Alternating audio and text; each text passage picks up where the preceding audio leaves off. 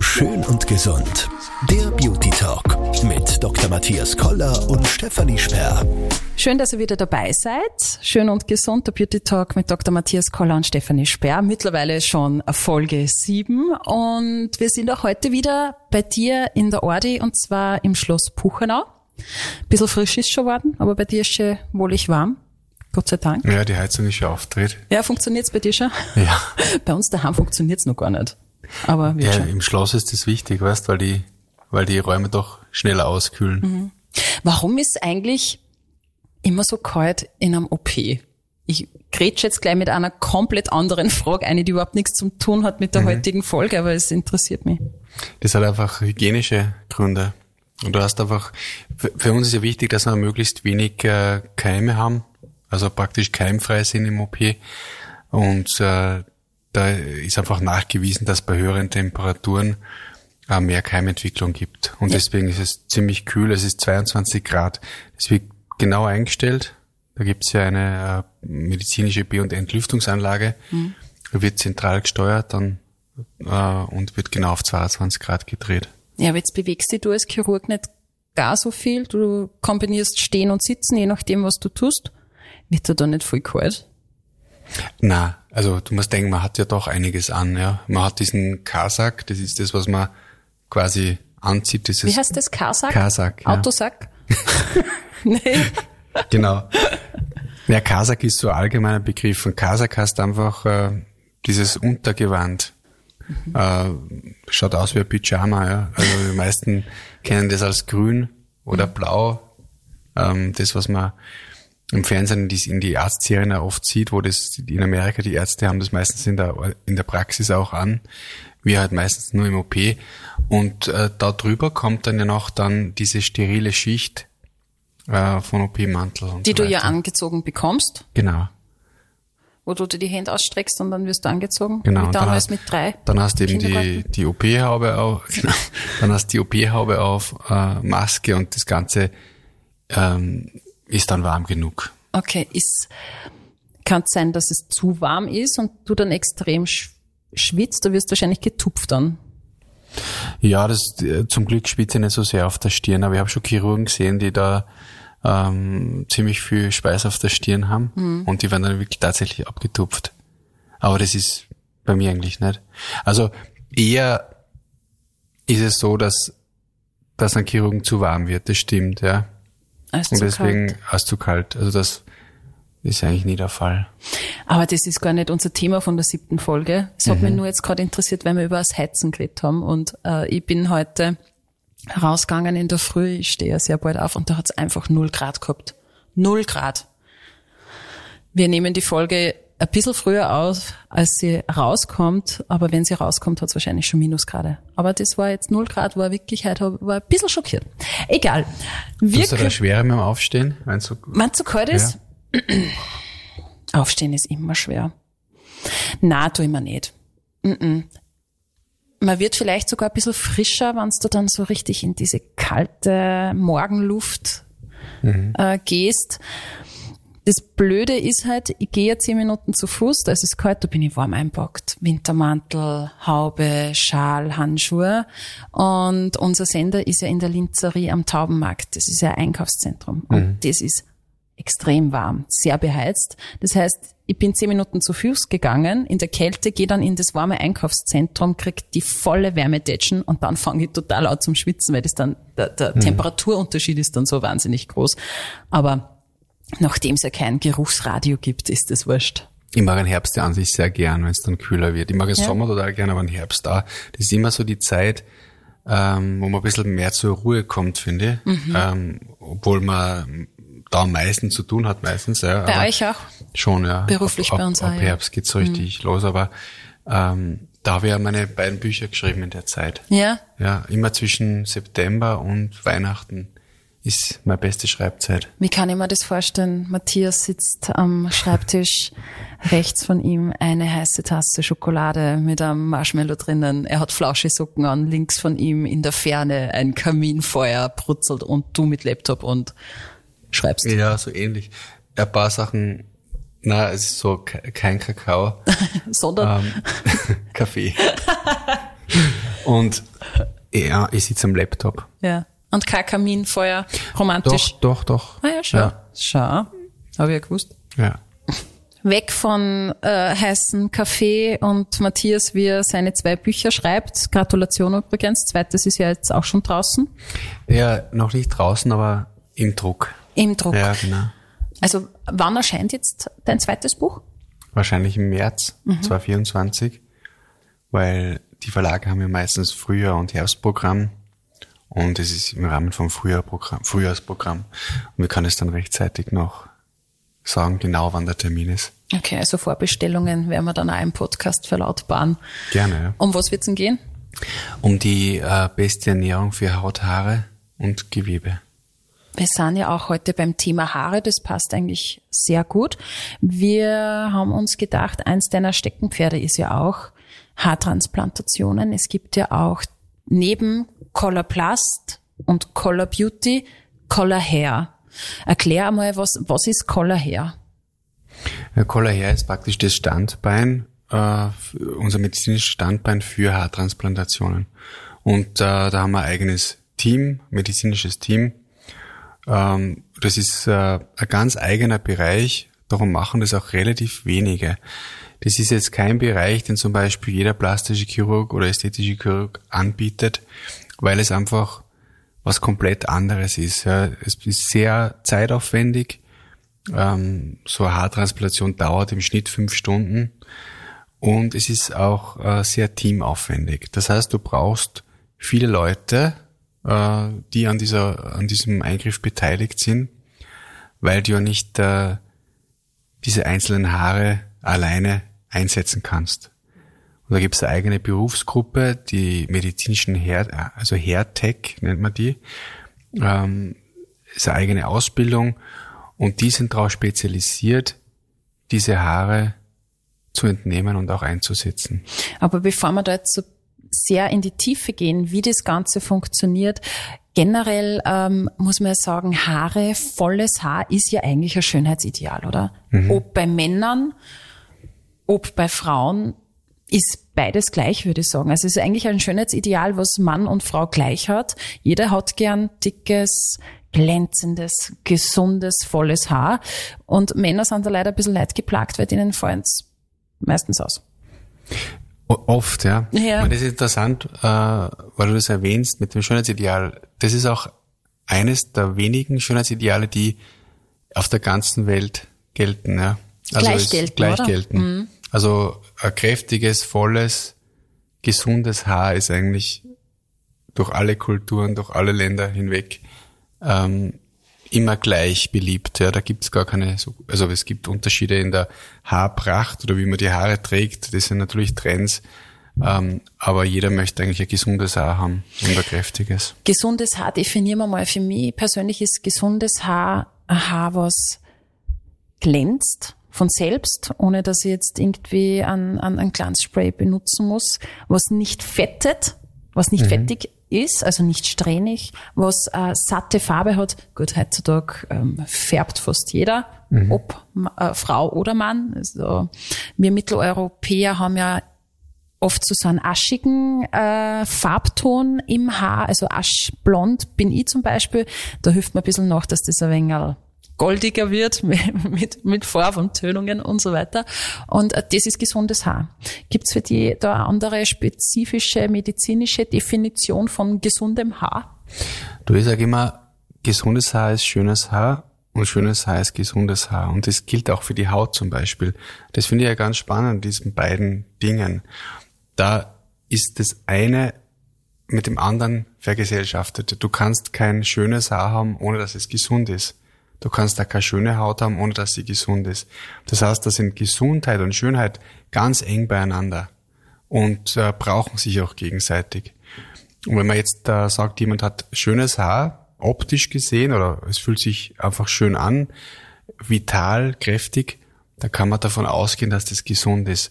Und gesund heißt in dem Fall einfach, dass es gut mit Nährstoffen versorgt ist und äh, dass es gut wächst, dass es einfach, ja, im Endeffekt von der Haarwurzel bis zur Spitze gesund ist. Also von innen. Von innen her. Nicht nur von den Produkten, die man drauf tut, Shampoo, Pflege, Öle, also da gibt's ja, das ist ja von der Kosmetikbranche her einer der größten äh, Geldbringer Haarpflegeprodukte. Mhm. Ähm, also die Gesundheit von innen macht das natürliche Haar am schönsten. Genau, und es ist es sind verschiedene Ebenen. Das eine ist von innen, das heißt, wie werden die Haarwurzeln versorgt, also mit welchen Nährstoffen, weil ja, muss da vorstellen, jedes Haar hat ein eigenes Blutgefäß, mhm. das dieses versorgt, auch einen eigenen Muskel zum Beispiel. Ähm, und da ist es klar, wenn man das weiß von der Anatomie her, warum es auch wichtig ist, dass man sich gesund ernährt oder dass man schaut, dass man viele Nährstoffe zum Beispiel auch mal manchmal über Nahrungsergänzungsmittel zu sich nimmt, ähm, weil das einfach von innen her versorgt werden muss. Und das Zweite ist auch, was ganz wichtig ist, ist die Kopfhaut. Also die Kopfhaut muss auch gesund sein. Und äh, das heißt, was ist eine gesunde Kopfhaut? Eine elastische Kopfhaut die, ähm, die weich ist auch, ja. Die nicht trocken die ist nicht oder trocken juckt. Ist, genau. Mhm. Und viele Patienten, die jetzt da zum Beispiel Probleme mit, mit Haarausfall haben, es rührt auch oft von der Kopfhaut her. Und äh, das heißt, man muss auch die Kopfhaut sich anschauen und da schauen, dass man die verbessert. Also wir machen ja, das haben wir glaube ich schon mal erwähnt, ja auch viele Eigenblutplasma-Behandlungen. So hat ja mein Zugang zum Thema Haare auch begonnen, nämlich mit genau der Behandlung. Ähm, wir haben damals ein 15-jähriges Mädchen behandelt, die äh, Perücke gehabt hat und haben die dann mit PRP-Behandlungen so weit gebracht, dass ihre Haare einfach viel dichter worden sind und äh, kräftiger und dass sie eigentlich die Perücke dann großteils weglassen konnte. Das Über das haben wir in der letzten Folge schon mal gesprochen. Genau. Äh, das findet man auch auf äh, Begleitvideo, oder? Zu dem Thema auf äh, Vimeo. Genau. Tanja ihre Geschichte, wenn man das eingibt. Da gibt's einen, einen Kurzfilm, ähm, das das ein bisschen darstellt und, und der Sinn von dem Kurzfilm ist einfach äh, Hoffnung zu machen für andere, die da betroffen sind, dass es da etwas gibt, was helfen kann. Es gibt keine hundertprozentige Garantie und wir haben sicher da auch Glück gehabt oder die Patientin vor allem, dass es bei ihr so gut äh, angeschlagen hat. Was man sagen kann, ähm, sie werden nicht immer durch die Eigenblutplasma-Behandlung jetzt automatisch viel dichter, aber die bestehenden Haare werden auf jeden Fall kräftiger und sind vor dem weiteren Haarausfall auch geschützt. Und das war, mal, war der Beginn zum Thema Haare, das war vor einigen Jahren und da haben wir dann hunderte PHP-Behandlungen gemacht und sehr gute Erfolge gehabt. Und mittlerweile ist es eine automatische Begleitbehandlung nach der Transplantation auch bei uns. Das ist im Paket drinnen. Okay, das wird kombiniert. Genau. Okay, also das heißt, dass man das bestehende Haar einfach stärkt das Bestehende und in dem Fall auch das Transplantierte. Mhm. Also beides. Bevor wir auf, auf die Methode eingehen, die du bei Colleher anwendest, ähm, habe ich ein bisschen recherchiert, Haare, Haarausfall. Ähm, bis zu 100 Haare am Tag zu verlieren ist ganz normal. Ob bei Männern oder Frauen. Ich merke das jeden Tag in der Bürste. Also da hängen immer Haare drinnen. Ähm, weil ich reinige meine Bürste jeden Tag, da habe ich ein einen Tick. Und das sind sicher so um die 70 Jahre. Ich habe es noch nie zählt, weil eigentlich auch mal interessant. Mhm. Ähm, je nachdem, wie verstruppelt ich natürlich bin in der Früh, reiße ich mir mehr aus oder weniger oder sie fallen eben aus. Also bis zu 100 Haare äh, verlieren ist ganz normal am mhm. Tag. Das ist in dem Zyklus drinnen. Und was schon spannend ist, dass äh, Männer genetisch bedingter Haarausfall wirklich sehr häufig ist. Und zwar meistens zwischen dem 20. und dem 30. Lebensjahr. Und das 20. Lebensjahr hat mich sehr gewundert. Wobei ich dann ein bisschen nachgedacht habe und wir hatten in meiner Klasse auch äh, einen äh, Schulkollegen, der wirklich mit 18, da weiß ich noch, beim, beim Maturaball ist mir aufgefallen, boah, der hat da richtig hinten kreisrunden Haarausfall. Der war 18. Mhm. Und das ist für, das ist für Männer natürlich ja. Mhm nicht schön, für Frauen natürlich auch nicht. Und dann habe ich nur eine Zahl gefunden, ähm, nämlich wie viele Männer kriegen eine Glatze. Und meine Recherche hat ergeben, bis zu 80 Prozent der männlichen Mitteleuropäer haben Haarausfall. 30 Prozent sind bereits mit 30 Jahren betroffen. Mit 50 Jahren ist es schon die Hälfte. Jetzt bist du knapp 50 und hast volles Haar. Du hast schon mal verraten, dass du deine Methoden ja meistens auch ausprobierst, die du selber am Patienten machst. Genau, wobei bei den Haaren bin ich einfach äh, froh, dass ich wirklich keine Probleme habe oder dass, dass ich einfach volles Haar habe. Auch hätte ich auch ohne diese kleine Transplantation, die ich da gemacht habe. Da war es einfach so, ich wollte das äh, selber ausprobieren, weil wenn mich dann Patienten fragen, tut das weh oder wie fühlt sich das an oder wie ist es, wenn man da liegt, ein paar Stunden, dann kann ich denen das natürlich viel authentischer sagen, ja, weil ich es einfach selber erlebt habe. Auch die Nachbehandlungszeit. Ich war am nächsten Tag zum Beispiel wieder arbeiten nach, der, nach dem Eingriff. Bei mir waren es aber nur äh, 600 Transplantate, das heißt 300 pro Seite bei den Geheimarztsäcken. Mhm. Das ist eine Mini-Transplantation.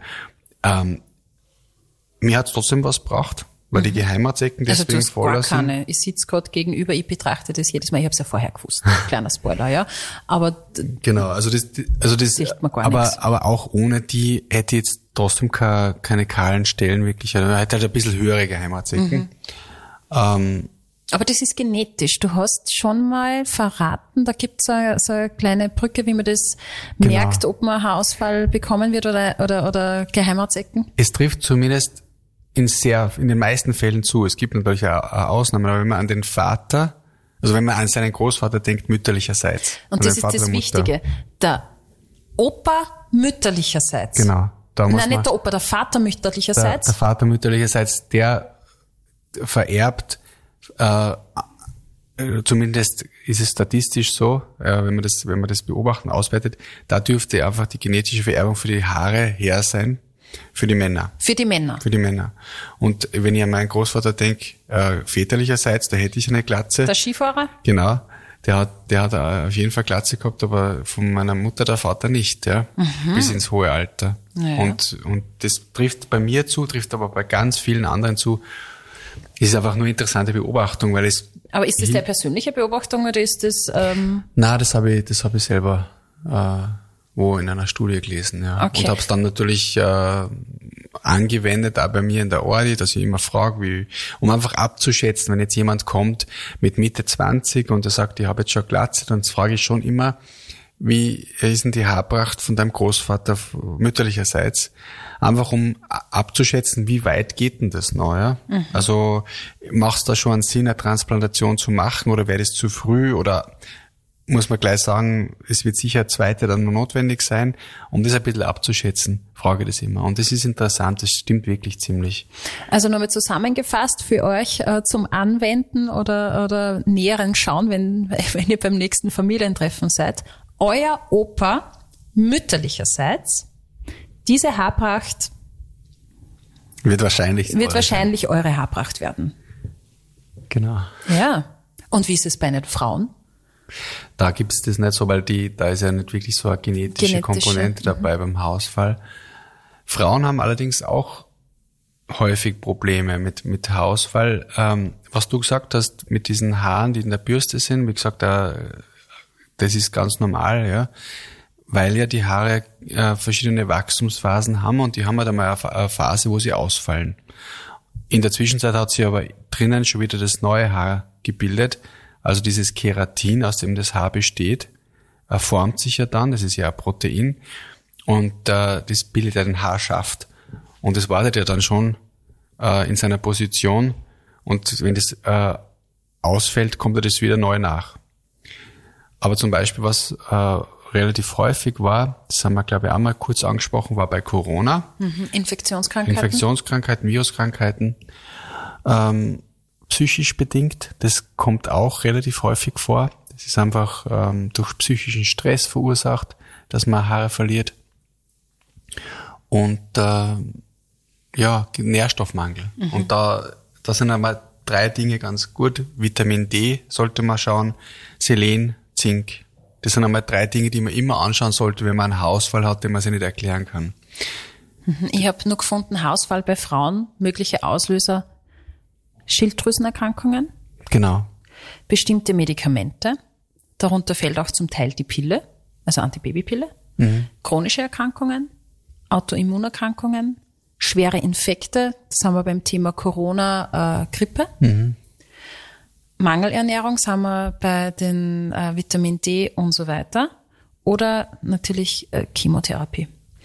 Ja, das ist, wie, wie Und weit nach der dieses, Geburt, das hatte ich. ja, genau, wie weit dieses Feld ist. Das heißt, wenn, wenn heute jemand mit dem Problem Haarausfall dasteht, dann sind die auch oft relativ allein gelassen, weil es ist so eine große Bandbreite von Möglichkeiten, die da ursächlich sein kann, dass es äh, nicht den Haardoktor gibt's ja nicht. Ja? Das heißt, wo gehen die hin? Zum Hausarzt oder zum, zum Allgemeinarzt, dann vielleicht zum Dermatologen.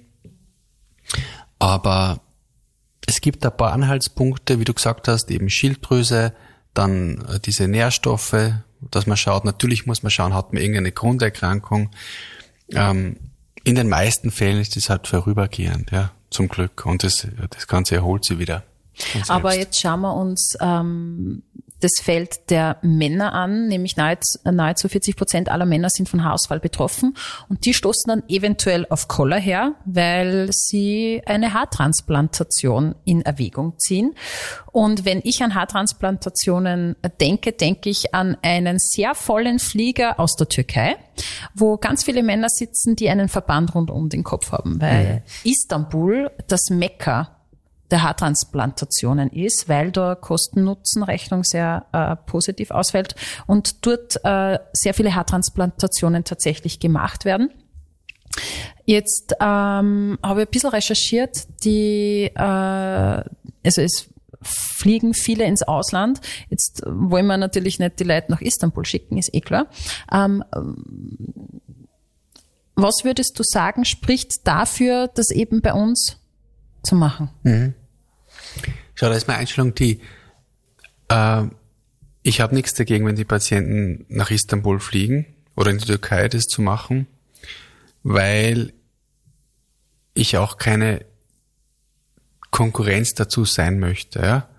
Ich meine das jetzt nicht so, dass wir viel besser sind und die Konkurrenz deswegen sind, sondern Leute, die dorthin fliegen wollen, ja, aufgrund vom Preis, die werden dorthin fliegen. Aber es gibt viele trotzdem, die nicht ins Ausland wollen, ja. Und es hat verschiedene Gründe. Das eine ist, dass man sagt, ich weiß nicht, was mich da erwartet, ja.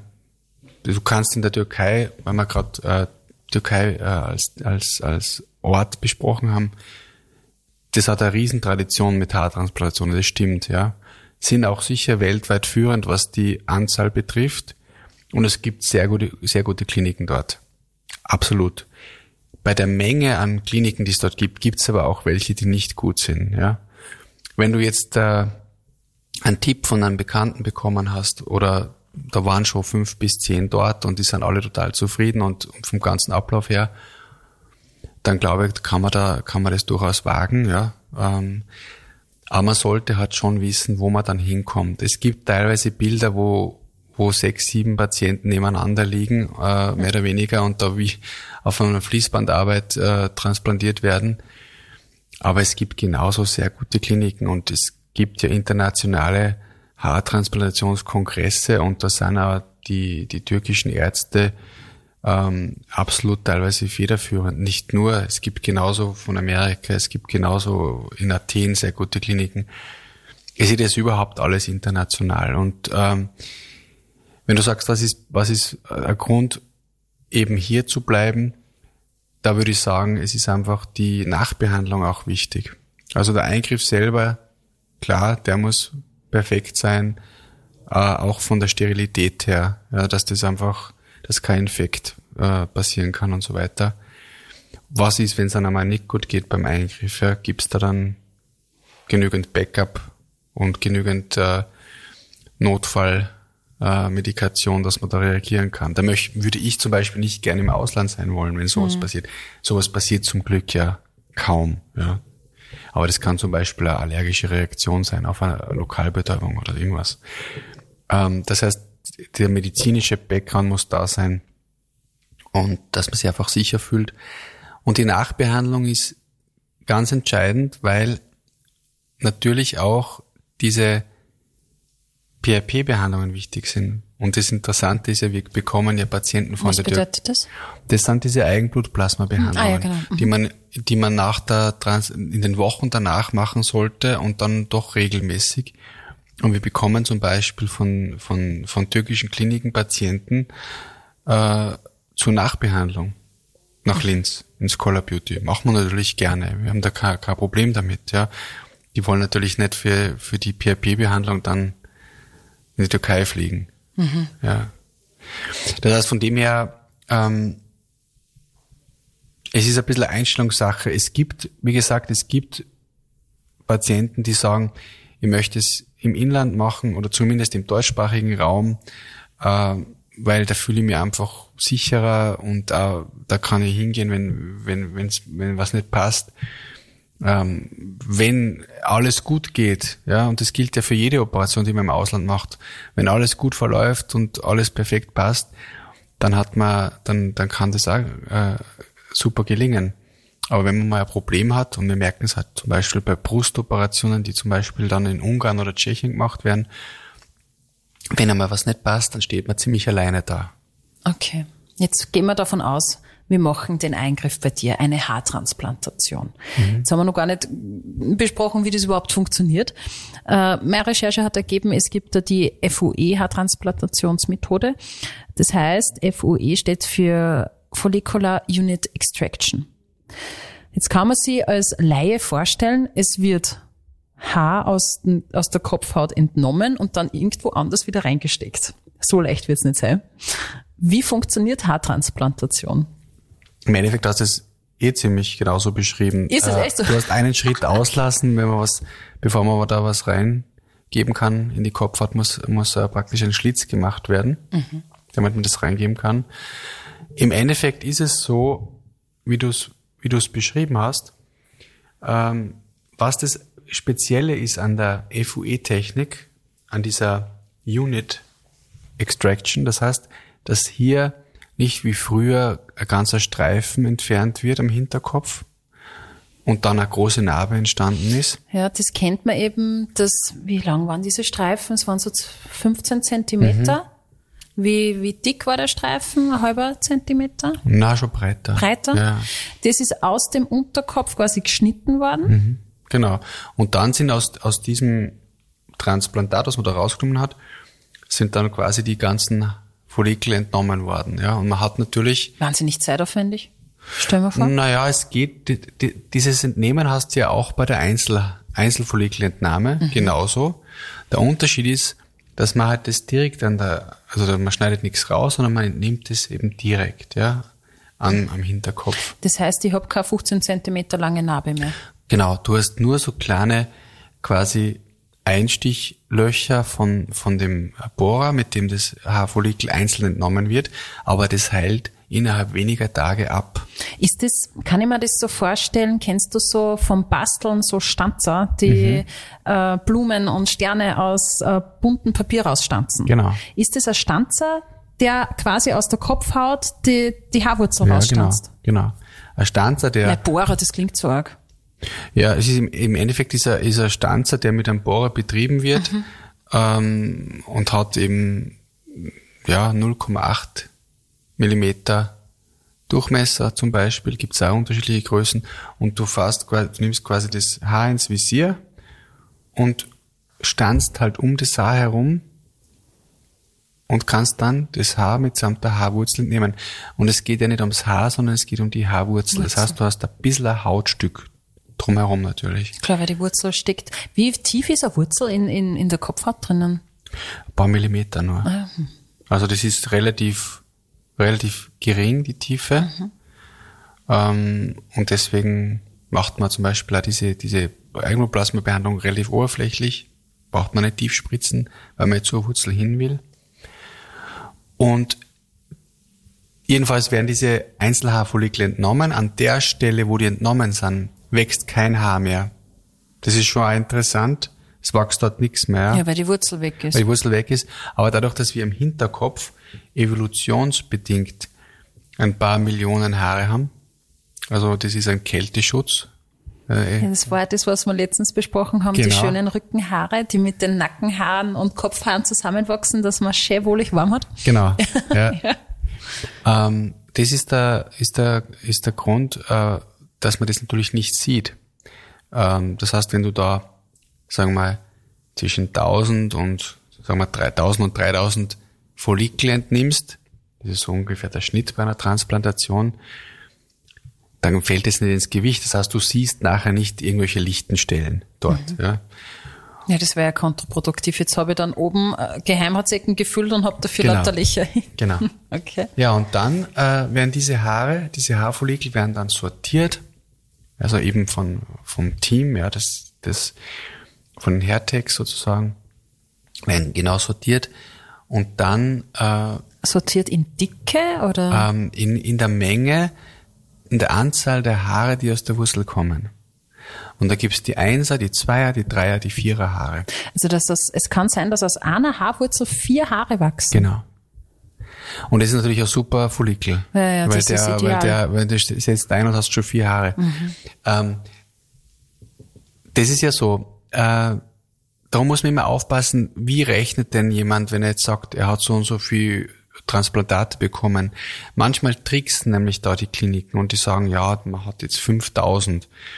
Ähm, das sind dann meistens aber die Haare gemeint. Das heißt, der rechnet für einen Follikel, wo vier Haare rauskommen, vier. Wir rechnen aber, wir rechnen immer nur zum Beispiel die Follikel. Aber wird da pro Follikel abgerechnet? Bei uns nicht, ja. Das macht man so und deswegen gibt's im Ausland da dieses Preisdumping, da steht dann dort 1000 Transplantate so und so und die machen dann immer noch einen günstigeren Preis und da machen wir per se nicht mit. Weil mir, das, mir geht's um die Region, ja, und es, es, es geht nicht bei jedem Menschen gleich viel Haare raus, das hängt von der Haarstruktur ab. Äh, wenn jetzt einer viele Vierer Haare hat, dann dann hat er mit weniger Transplantaten sein Auskommen. Das heißt, ich rech, wir rechnen nicht nach Transplantaten, wir rechnen nach Region. Und äh, der Grund, warum es im Ausland so günstig ist, weil ja das auch immer das Thema ist, na, warum ist günstig? Weil die Löhne so niedrig sind. Ja. Das ist der Grund. ja. Genau. Und äh, ja, Aber wurscht, wir bleiben bei uns. Jetzt hast du das perfekte äh, Haarfollikel mit vier Haaren. Mhm. Ähm, und was passiert dann?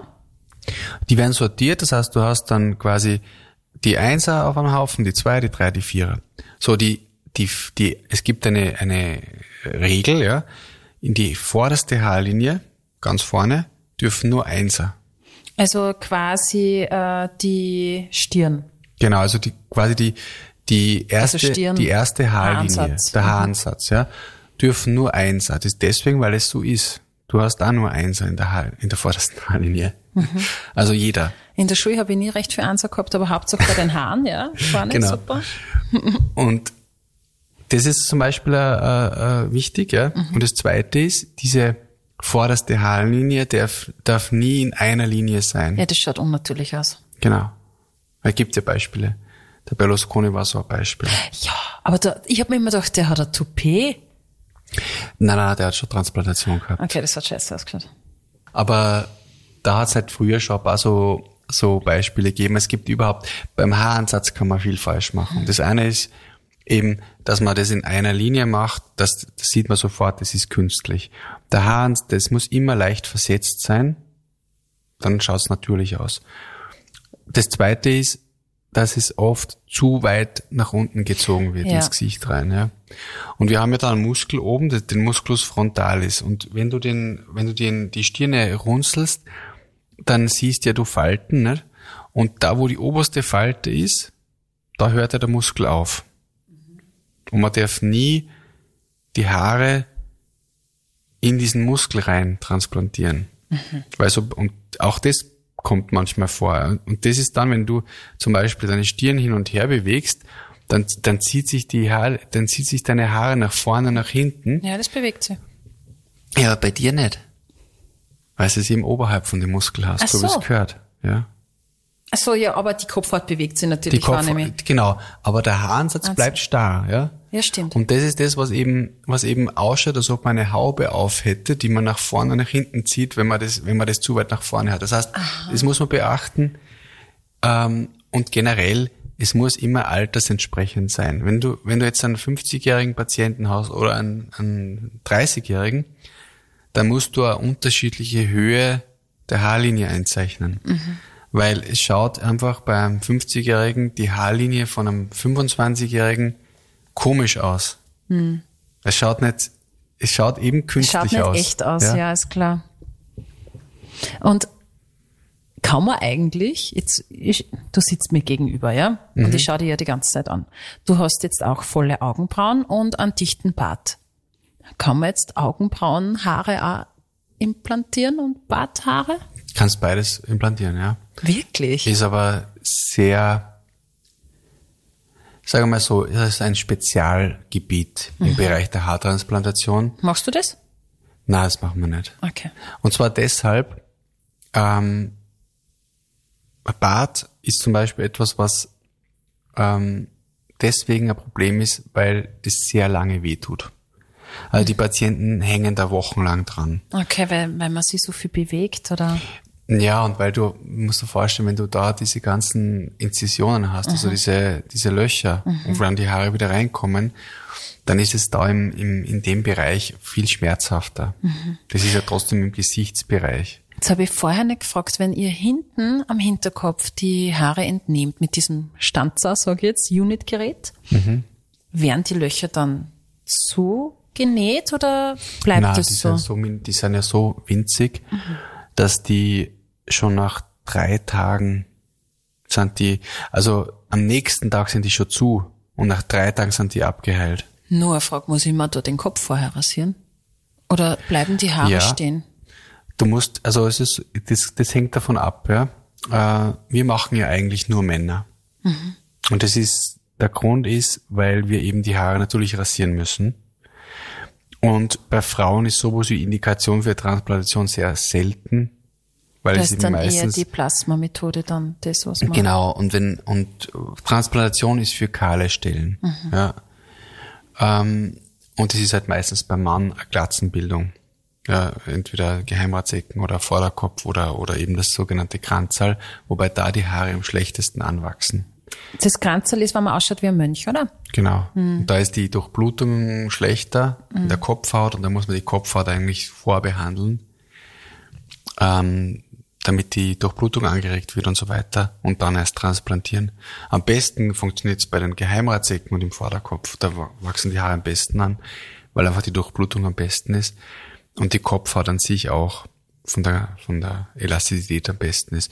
Aber jetzt habe ich den Faden verloren. Was haben wir? Ich habe gefragt, ähm, ob man sich den Kopf dafür rasieren muss. Genau, und da ist so, wir schauen eigentlich, dass man möglichst wenig sich rasieren muss. Aber wo man rasieren muss, ist eben da, wo die Haare entnommen werden. Das sind am Hinterkopf und seitlich bis zu den Ohren. Und am Oberkopf kommt es halt drauf an, wo man die Transplantation hat. Wenn man es in den Geheimratsecken hat, muss man es nicht rasieren. Naja, aber das schaut ja komisch aus, wenn ich hinten rasiert bin, über die Ohren rasiert bin und dann habe ich vor oben noch. Na, deswegen schickt man die, die Patienten zum Friseur. Vorher. Okay. Also man, man macht ja nicht wahllos eine Rasur und so, Okay, hast sagt, du da Friseurempfehlungen? Schneiden Sie mir bitte die Haare so für die OP beim Koller. Ja, das ist der, ich kann, Friseur ist egal, aber High Undercut heißt, der- heißt High der. Haarschnitt. Ja, das heißt, man Aber ist jetzt ja gerade modern. Eben, ja. Mhm. Und teilweise muss ich da ehrlich sagen, wenn die Männer kommen zur Besprechung und dann zur OP mit, einem, mit, einem, mit einer Kurzhaarfrisur schauen die oft besser aus als, als, bei der, als, bei der, als bei der Beratung. Also das ist gar nicht so schlecht. Da geht es einfach darum, dass man sagt, das sollte äh, ein Fachmann machen, ja, Mhm. die, dieses Rasieren, was wir da, weil das einfach dann vom, vom Übergang viel besser aus, ausschaut ist eh und relativ schnell ja wieder nachwächst und dann schauen die eigentlich ganz normal aus und oben rasiert man es halt nur dort ein bisschen aus, wo die Transplantation stattfindet. Dass das einfach glatt und steril dann ist, oder? Ja, genau, und, das, und vor allem auch, dass sich die benachbarten Haare dann nicht über die transplantierten Haare drauflegen und verkleben und dann was rausreißen. Okay. Also das ist eigentlich der Hauptgrund. Jetzt fassen wir mal zusammen. Äh, ein Mann kommt zu dir, will sich die äh, Geheimratsecken auffüllen lassen. Mhm. Du schickst dann zum Friseur, machst quasi ein Style äh, Makeover. Da freut er sich schon mal, weil er dann gleich mal besser ausschaut. Genau. dann kommt er. Ähm, dann wird ihm äh, vom Hinterkopf äh, Haare entnommen durch das Stanzen, so wie es ich jetzt nenne, in der Laiensprache Unit. Äh, da selektiert ihr dann die Haarfollikel von ähm, Follikel, wo ein Haar bis vier Haare rauswachsen. Das darf sie professionell einsetzen, da wo die Haare am natürlichsten ausschauen und du machst eine schöne Haarlinie, eine, eine natürliche. So, wie lang dauert so eine OP bei den Geheimratsecken, sag ich jetzt einmal? Bei den Geheimratsecken circa drei Stunden.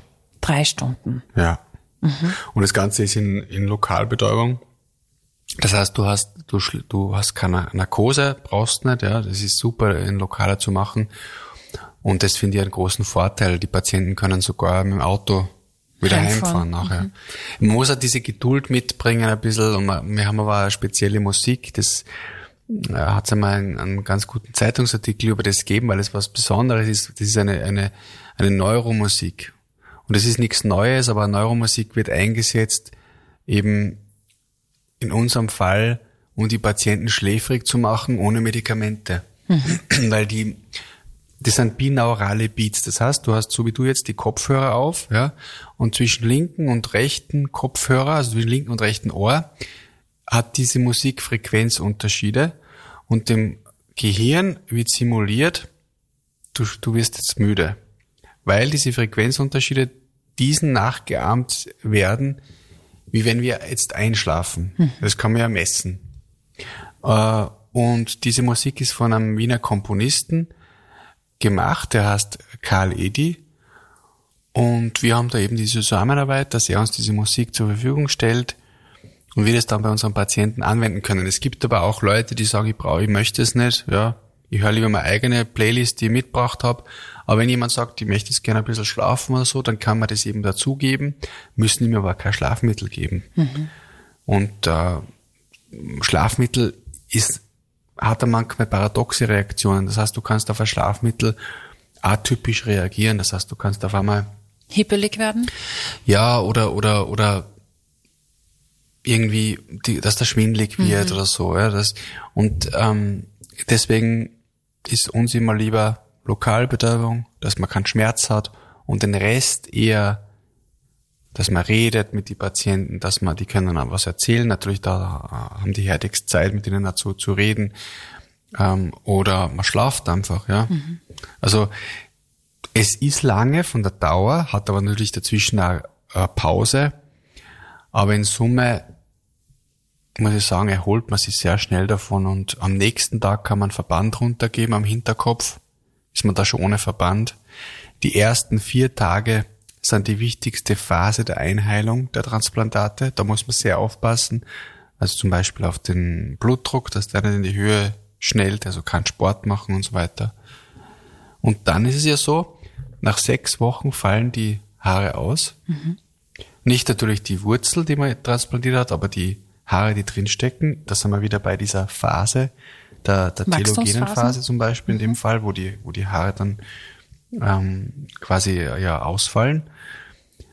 Und dann bildet sich ja innen in dem Haarbalg das neue Haar aus dem Keratin und braucht aber natürlich seine Zeit, bis es dann halt durch die Kopfhaut durchkommt. Ja, und das dauert drei Monate.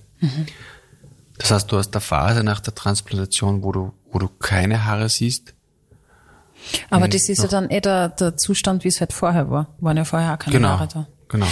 Darf man Hauben aufsetzen? Ich, ich stelle mir vor, dass, dass man halt dann schon ein bisschen rot ist oder vielleicht so ein bisschen an, an, an Schorf hat oder so. Genau, ein bisschen Schorf hast du die ersten zehn Tage vor allem. Ähm, der Schorf ist wichtig, dass der feucht bleibt. Das heißt, man muss es mit speziellen äh, Salben behandeln. Da gibt es eine genaue Anleitung von uns. Aber sie sollen einfach, sie soll, man soll sie auf keinen Fall runterkletzeln. Ja? Also da würde es die Haarfollikel mit ausreißen. Oh. Aber Haube, Haube geht, muss nur immer ein Luftraum sein. Ja, das, das Schlechteste ist eine Reibung, wenn man jetzt da, da direkt äh, den Also Stoff eher drauf hat. Kappball vielleicht besser, was nicht so ganz anliegt. Ja, genau. Berühmtestes äh, Beispiel, ähm, was mir einfällt, was Haartransplantationen beim Mann angeht, ist Jürgen Klopp. Mhm. Fußballtrainer, äh, BVB-Fußballtrainer ehemals, jetzt ist er. Wir haben gerade, der Lask hat gerade gegen gespielt, äh, Liverpool. Kann das sein? Ach Gott, ich out mir als ganz schlechte äh, äh, Fußballkennerin. Lask hat äh, leider verloren, aber sie haben ein gutes Spiel gehabt. Und der Kloppo, ich mag den, der ist mir sehr sympathisch, äh, der hat sich auch die Haare transplantieren lassen, ist aber ganz offen damit umgegangen in der Öffentlichkeit. Ich glaube, er hat so ein bisschen ein Kranzal gehabt und hat eben die Geheimratsecken und hat gesagt, ja, ich bin eitel, stehe dazu, mich hat mich im Spiegel anschauen und volles Haar haben und der hat das gemacht und der schaut super aus. Ja, ich finde vor allem, da hat es ja keinen Sinn, dass man da jetzt so ein Tabu drumherum macht, weil das sieht man ja eh. Mhm. Also es ist zwar ein schleichender Prozess nach der Transplantation und es dauert ja zwölf Monate, bis man dann äh, wirklich die, die, die Haarpracht sieht, aber das fällt ja trotzdem jemanden auf und ich habe das ja selber bei den Geheimratsecken gemacht und gut, dadurch, dass ich es selber auch mache, natürlich bin ich offen damit umgegangen. Ich bin ich am nächsten Tag in die, Ordi, in die Ordi gegangen und habe und, und hab die, hab die, den Schorf drauf gehabt und mhm. wenn die Patienten gefragt haben, was, was haben sie denn da, habe hab ich ihnen das erzählt natürlich. Ja. Ähm, aber sonst habe ich auch das Gefühl, dass die Männer da schon offen damit umgehen. Und die Frage ist ja auch, hat es wirklich einen Sinn, mit einem Kappal plötzlich herumzurennen, wenn man sonst nicht aufhat? Mhm. Dann fragen die Leute, ja, was ist denn unterm Kappal? Mhm. Also ich glaube, dass man da relativ wenig Möglichkeiten hat, es wirklich zu verstecken. Aber gut, dass es kein Tabuthema ist, weil Schönheitschirurgie sehr oft ein Tabuthema ist, was ich sehr schade finde, aber darum unterhalten wir uns genau mhm. deshalb drüber, dass das einfach kein Thema sein muss, äh, was verschwiegen werden muss. Man kann darüber reden, wenn man will. Absolut. Wie immer. Finale Frage. Kosten von bis Haartransplantation. Ähm, ich würde mal sagen, ab circa 5000. Mhm. Mit Nachbehandlung? Und genau, das ist dabei, das ist immer inkludiert. Es gibt da, wir haben da richtige Pakete geschnürt, ja, das heißt, äh, dass man einfach sagt, okay, ich habe da jetzt meinen Preis, aber habe da vier Behandlungen dabei, vier Nachbehandlungstermine mit dem Eigenblutplasma schon inkludiert. Und das ist dann je nach Region. Also du, man kann einmal sagen, zwischen 5 und 8.000 mhm. ist circa so die, die Range von einer Haartransplantation. Das war jetzt eine sehr lange Folge, aber ich finde eine sehr spannende Folge, vor allem weil wir einmal über die Männer gesprochen haben, die äh, dann auch zum plastischen Schönheitschirurgen gehen und sich die Haarpracht machen lassen. Finde ich super. Ähm, wenn ihr Fragen zu dem Thema habt, jederzeit podcast at koller-sperr.at, koller mit zwei L, sperr mit zwei R. Und ja, ich hoffe, ihr fühlt euch informiert und vor allem fühlt euch schön und bleibt gesund. Schön und gesund. Der Beauty Talk mit Dr. Matthias Koller und Stefanie Sperr.